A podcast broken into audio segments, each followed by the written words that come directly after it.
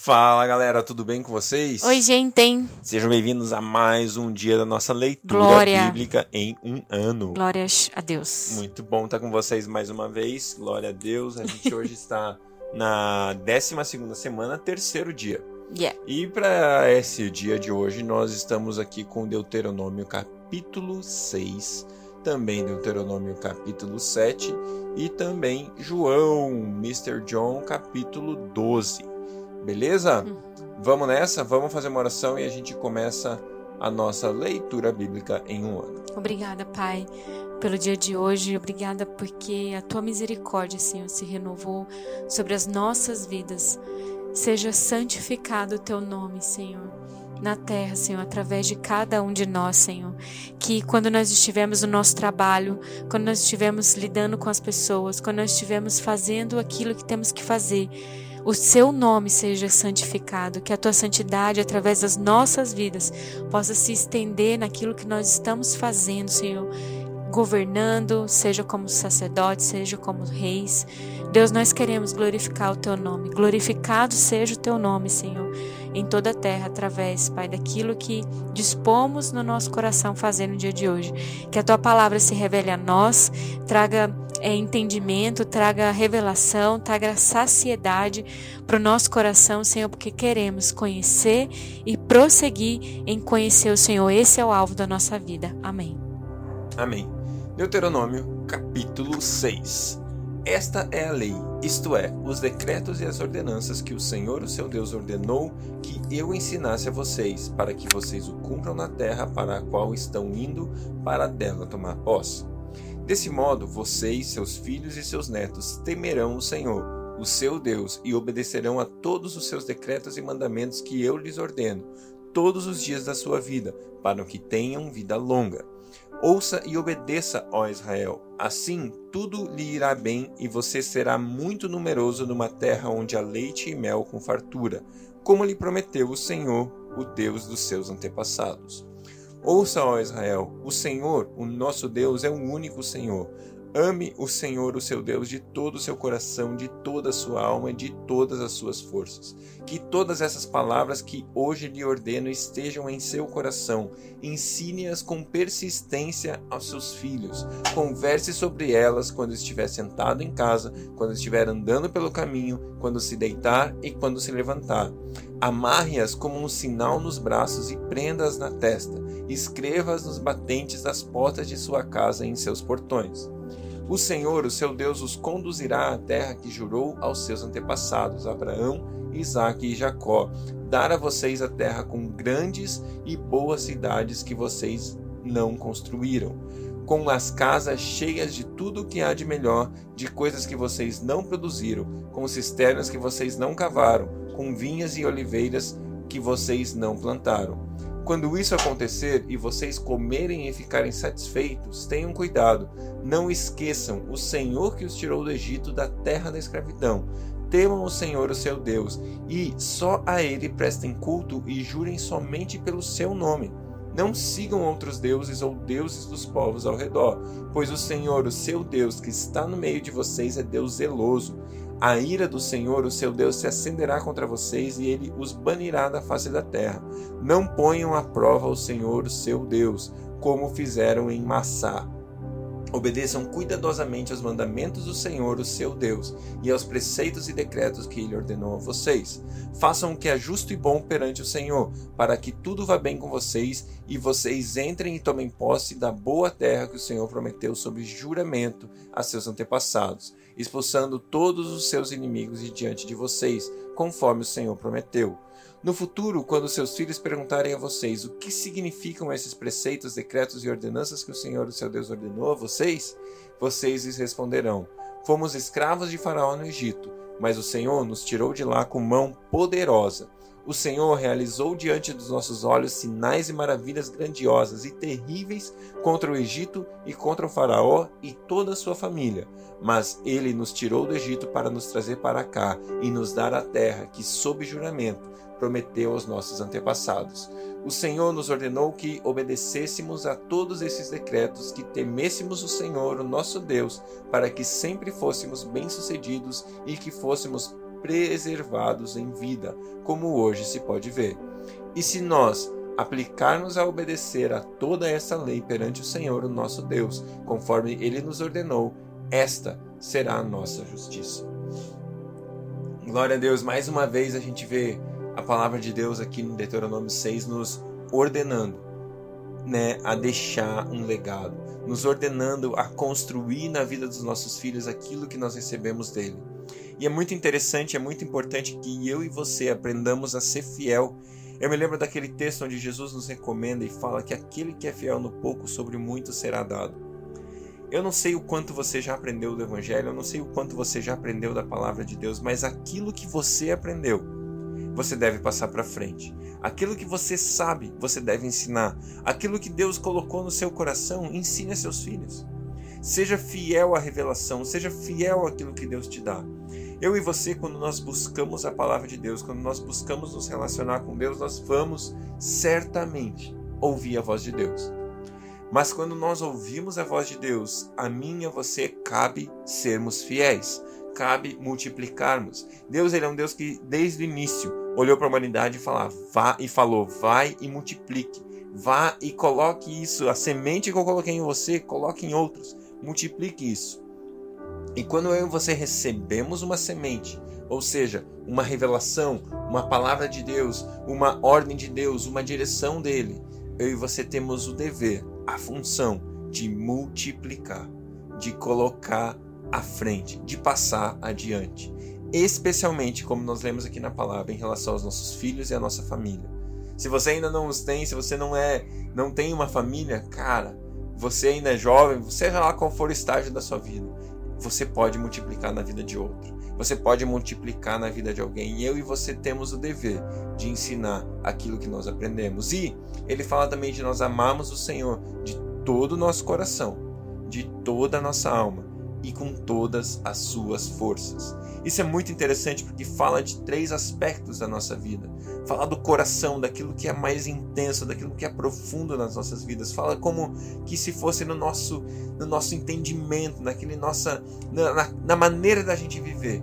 O nosso coração, o coro, o centro, a essência da nossa vida, totalmente voltada, totalmente focada em amar a Deus. Fala da nossa alma. A alma fala daquilo que a gente do nosso entendimento, dos nossos sentimentos, das nossas emoções. Como é que eu e você respondemos às emoções da vida? Será que eu e você às vezes não iramos? Será que às vezes eu e você não agimos com irresponsabilidade? E aí, será que nós estamos amando o Senhor nosso Deus de toda a nossa alma? E com todas as nossas forças, eu entendo que fala do nosso dia a dia, fala da nossa vida, fala do nosso trabalho, fala daquilo que nós nos esforçamos para fazer. E aquilo que nós fazemos pode e deve trazer glória ao nome de Deus. Eu e você glorificamos a Deus através das nossas ações. Então nós podemos e devemos amar o Senhor, o nosso Deus, com todas as nossas forças. Deuteronômio, capítulo 7. Quando o Senhor, o seu Deus, os fizer entrar na terra para a qual vocês estão indo, para dela tomarem posse, ele os expulsará diante de vocês muitas nações: os Hititas, os Gigazeus, os Amorreus, os Cananeus, os Ferezeus, os Eveus e os Jebuseus. São sete nações maiores e mais fortes do que vocês. E quando o Senhor, o seu Deus, as tiver dado a vocês e vocês as tiverem derrotado, então vocês as destruirão totalmente não façam com elas tratando algum e não tenham, não façam com elas tratado algum e não tenham piedade delas. Não se casem com pessoas de lá, não deem suas filhas aos filhos deles, nem tomem as filhas delas para seus filhos, pois elas desviariam os seus filhos de seguir-me para servir a outros deuses, e, por causa disso, a ira do Senhor se acenderia contra vocês e rapidamente os destruiria. Assim vocês tratarão essas nações. Derrubem os seus altares, quebrem as suas colunas sagradas, cortem os seus postes sagrados e queimem os seus ídolos, pois vocês são um povo santo para o Senhor, o seu Deus. O Senhor, o seu Deus, os escolheu dentre todos os povos da face da terra para ser o seu povo, o seu tesouro pessoal. O Senhor não se afeiçoou de vocês, nem os escolheu por serem mais numerosos do que os outros povos, pois vocês eram o menor de todos os povos. Mas foi porque o Senhor os amou e por causa do juramento que fez aos seus antepassados. Por isso, eles os tirou com mão poderosa e os redimiu da terra da escravidão, do poder de Faraó, rei do Egito. Saibam, portanto, que o Senhor, o seu Deus, é Deus e ele é o Deus fiel, que mantém a aliança e a bondade por mil gerações daqueles que o amam e obedecem aos seus mandamentos. Mas àqueles que o desprezam, retribuirá com destruição ele não demora em retribuir àqueles que o desprezam. Obedeçam, pois, à lei, isto é, aos decretos e às ordenanças que hoje eu ordeno a vocês. Se vocês obedecerem a essas ordenanças e guardarem a, e, guardarem e as cumprirem, então o Senhor, o seu Deus, manterá com vocês a aliança e a bondade que prometeu sob juramento aos seus antepassados. Ele os amará e os abençoará e fará com que vocês se multipliquem. Ele abençoará os seus filhos e os frutos da sua terra, o cereal, o vinho novo e o azeite, as crias das vacas e das ovelhas, na terra que, os seus que a seus antepassados jurou dar a vocês. Vocês serão mais abençoados do que qualquer outro povo.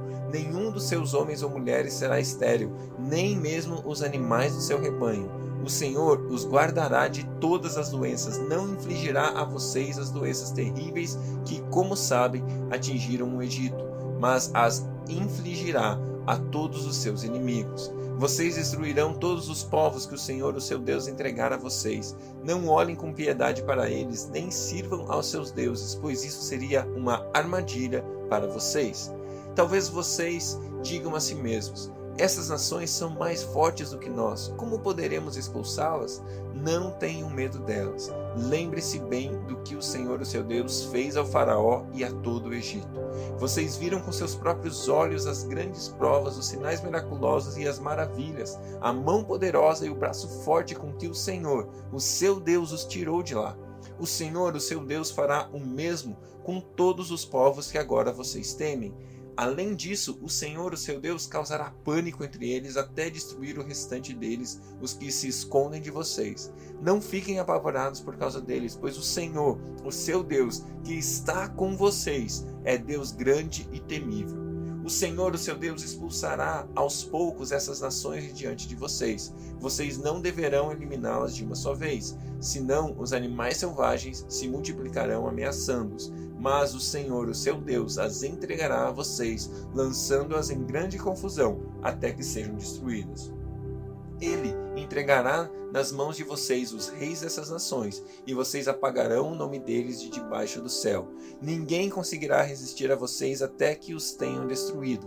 Vocês queimarão as imagens dos seus deuses e dos deuses dessas nações.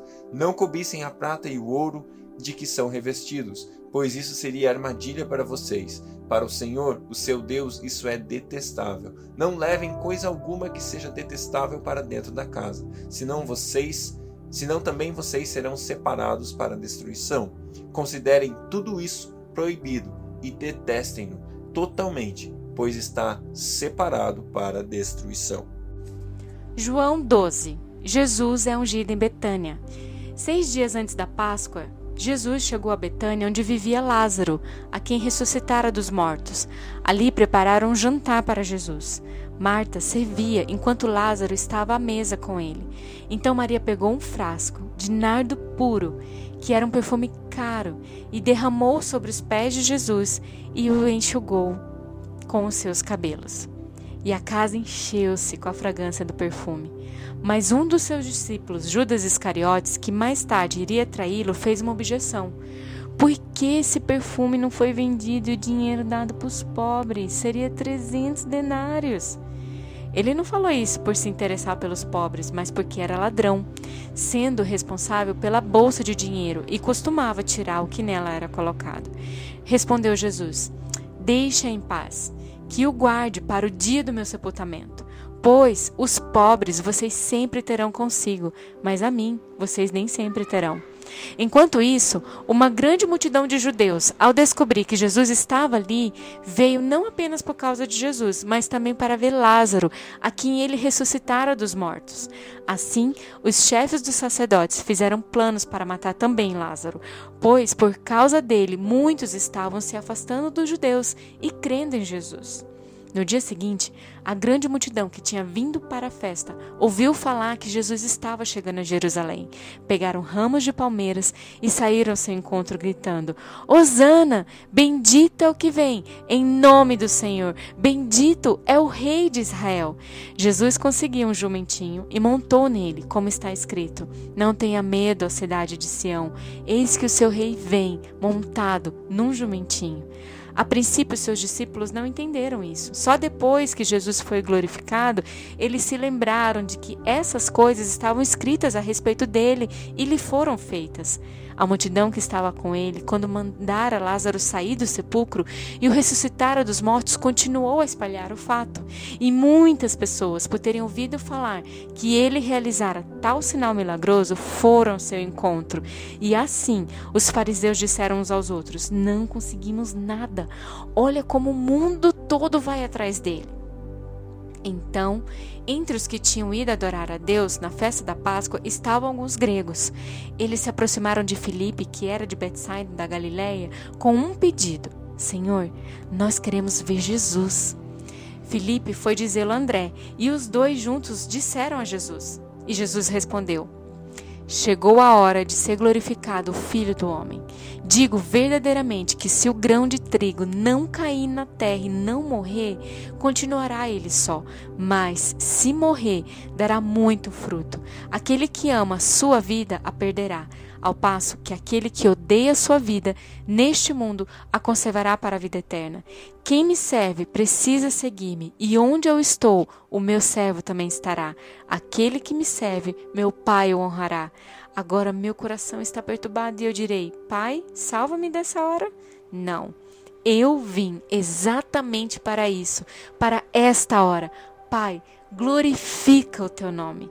Então veio uma voz dos céus. Eu já o glorifiquei e o glorificarei novamente. A multidão que ali estava e a ouviu disse que tinha trovejado.